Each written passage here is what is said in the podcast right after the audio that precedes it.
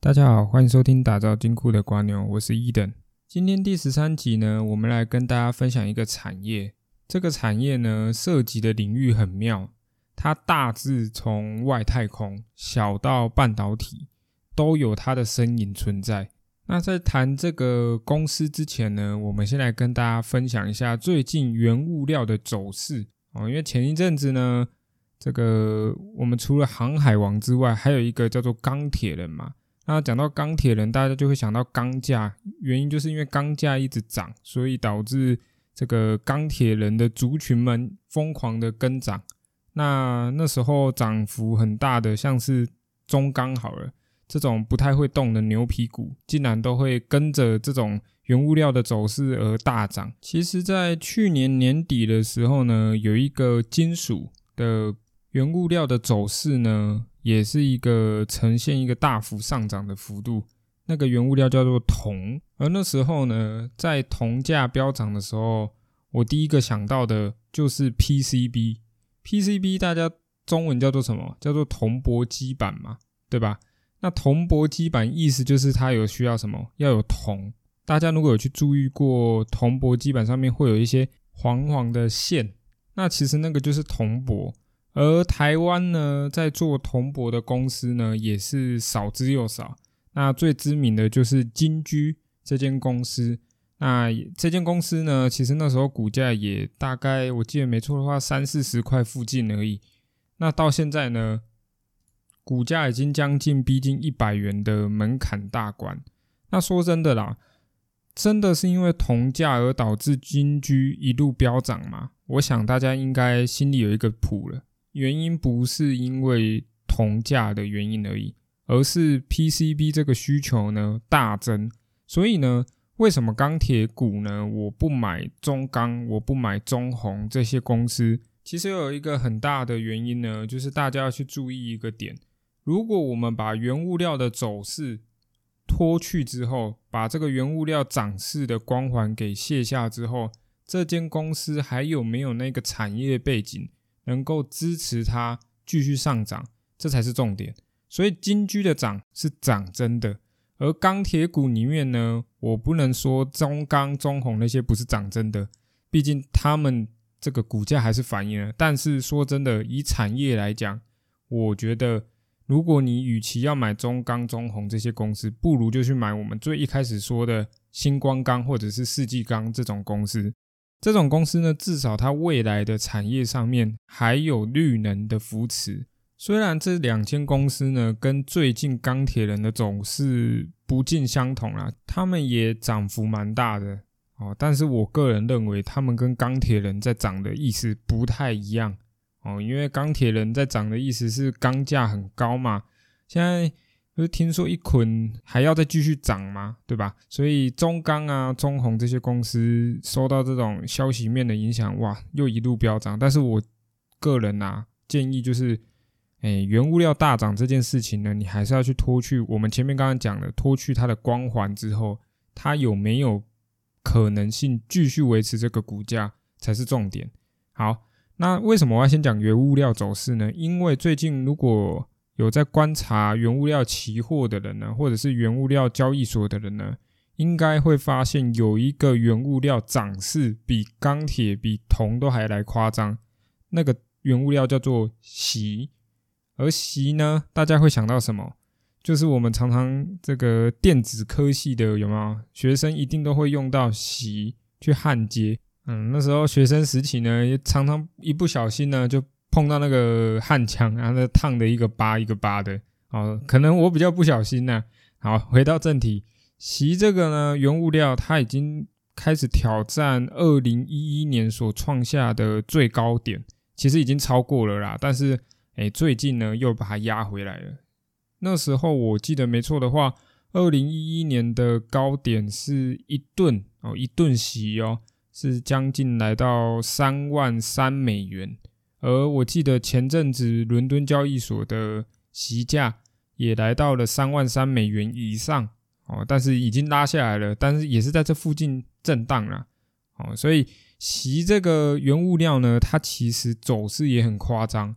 那我们现在来想一件事情，之前去年年底的时候，铜价大涨，开始大涨的时候，我们想到了 PCB 的金居，为什么？因为铜箔嘛。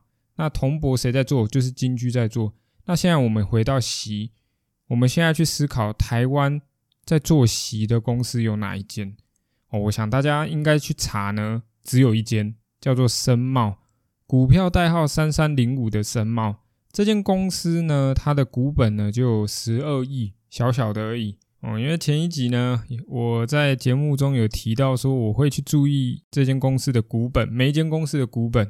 那我发现我有好几集都没有提到股本这件事情呢。哦，我在找公司的时候呢，都会先去看它的股本啊，原因就是因为股本小，代表的是它有潜力标嘛。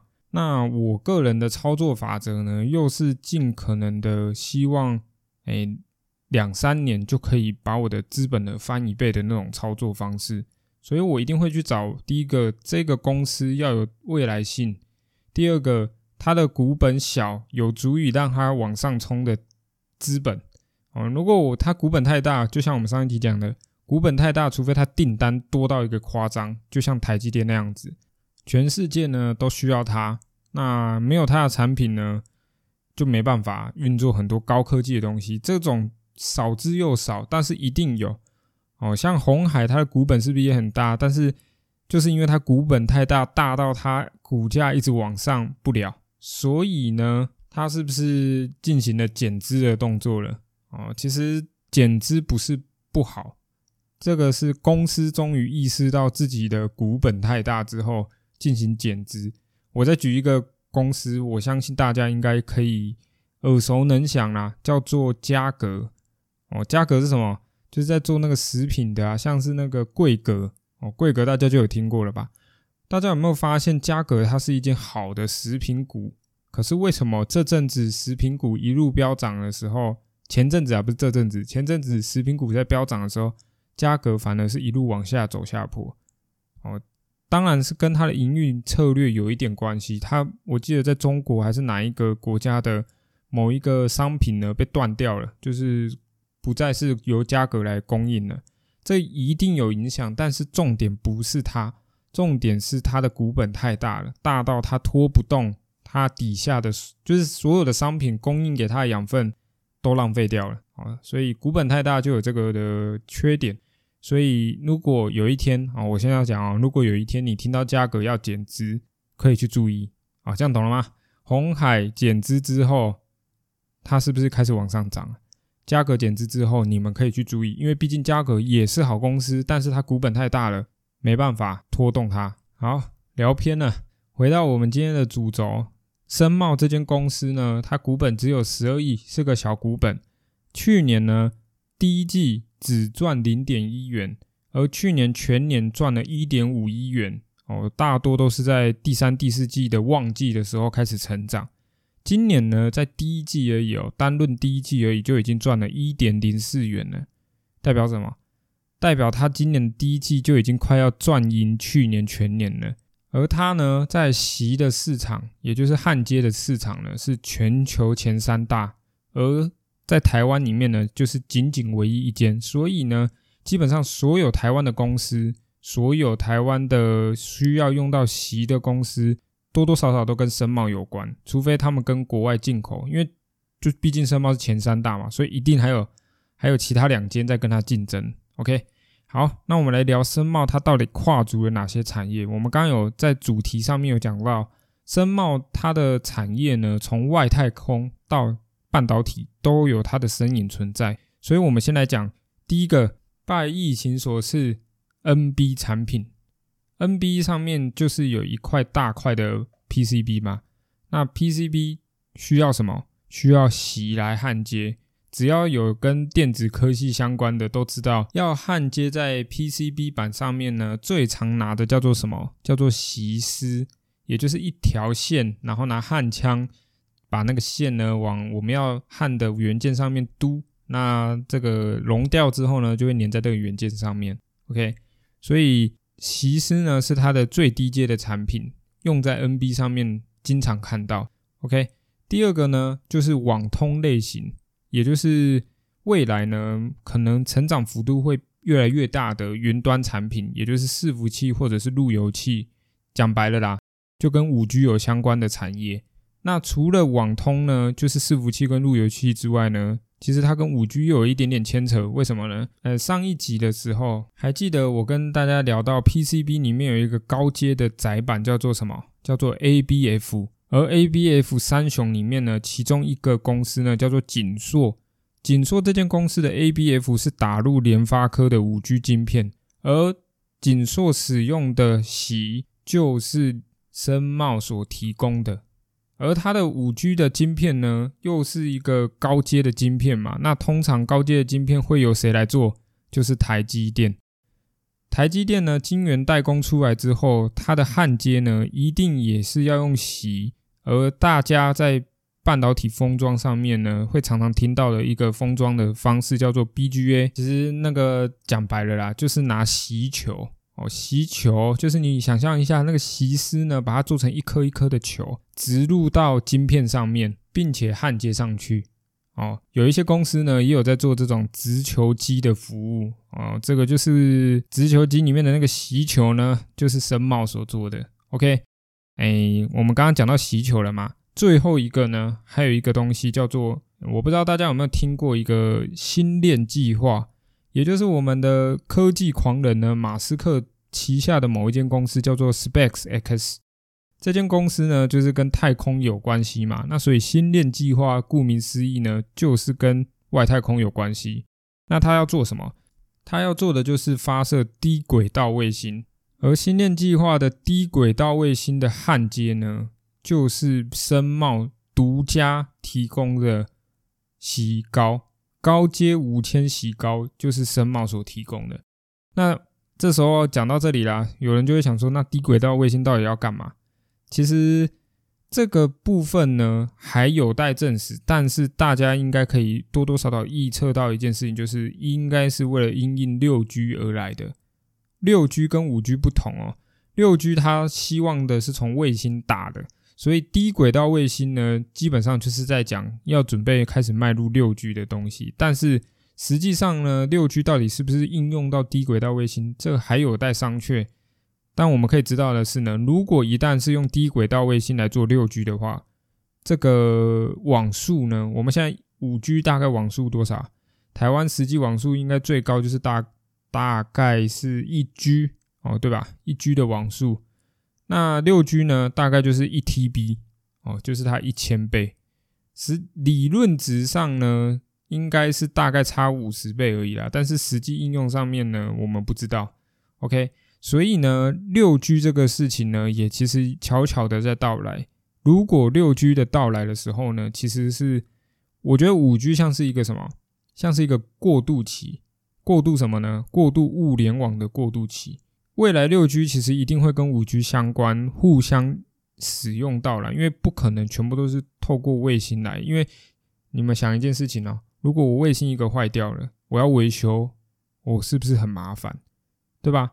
我要马上再打一颗卫星上去，去撞掉它，或者是去取代掉它，对吧？这这个其实是很麻烦的一件事情。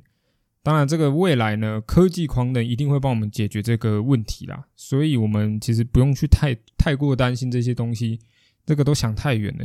但是新链计划这件事情呢，确实已经在执行了，而新链计划里面的席的供应链呢，就是深茂。